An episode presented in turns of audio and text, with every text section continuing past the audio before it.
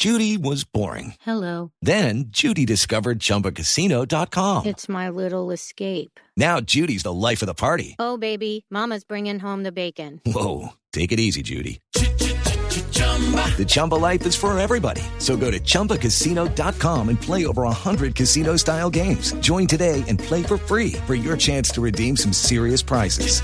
chumba ChumbaCasino.com. No purchase necessary. Void where prohibited by law. 18 plus terms and conditions apply. See website for details.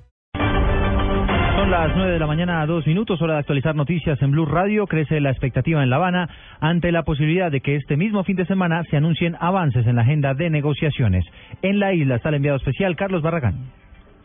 Hola, ¿qué tal Eduardo? Muy buenos días. Eh, son las 9 de la mañana, tres minutos aquí, en, eh, las 10 de la mañana, tres minutos en La Habana. Y hay que señalar que el gobierno nacional y las FARC trabajan hoy en una comisión especial en la mesa de negociación aquí en el Palacio de las Convenciones. Hoy hay una asamblea eh, que se llama la Asamblea de los Pueblos y por esa razón no hubo, mm, digamos, comunicación de las FARC, no hubo comunicado oficial al ingreso de la misma, pero en ese momento están trabajando.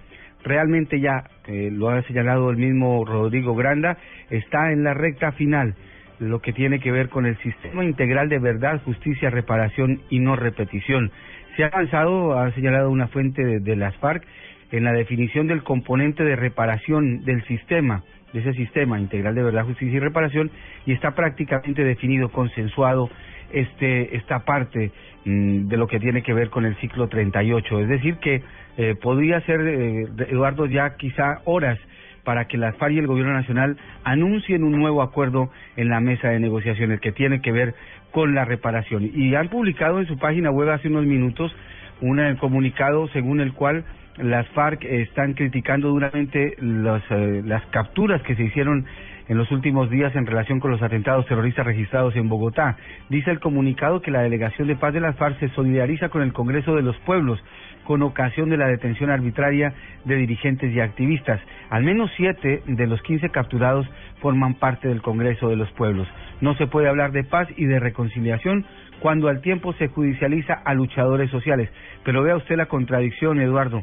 El, cuando arrancó este ciclo, o mejor, el, el, comienzo de esta nueva etapa de negociación, Pablo Catatumbo así habló de las operaciones y las investigaciones para capturar a los responsables de los atentados en Bogotá.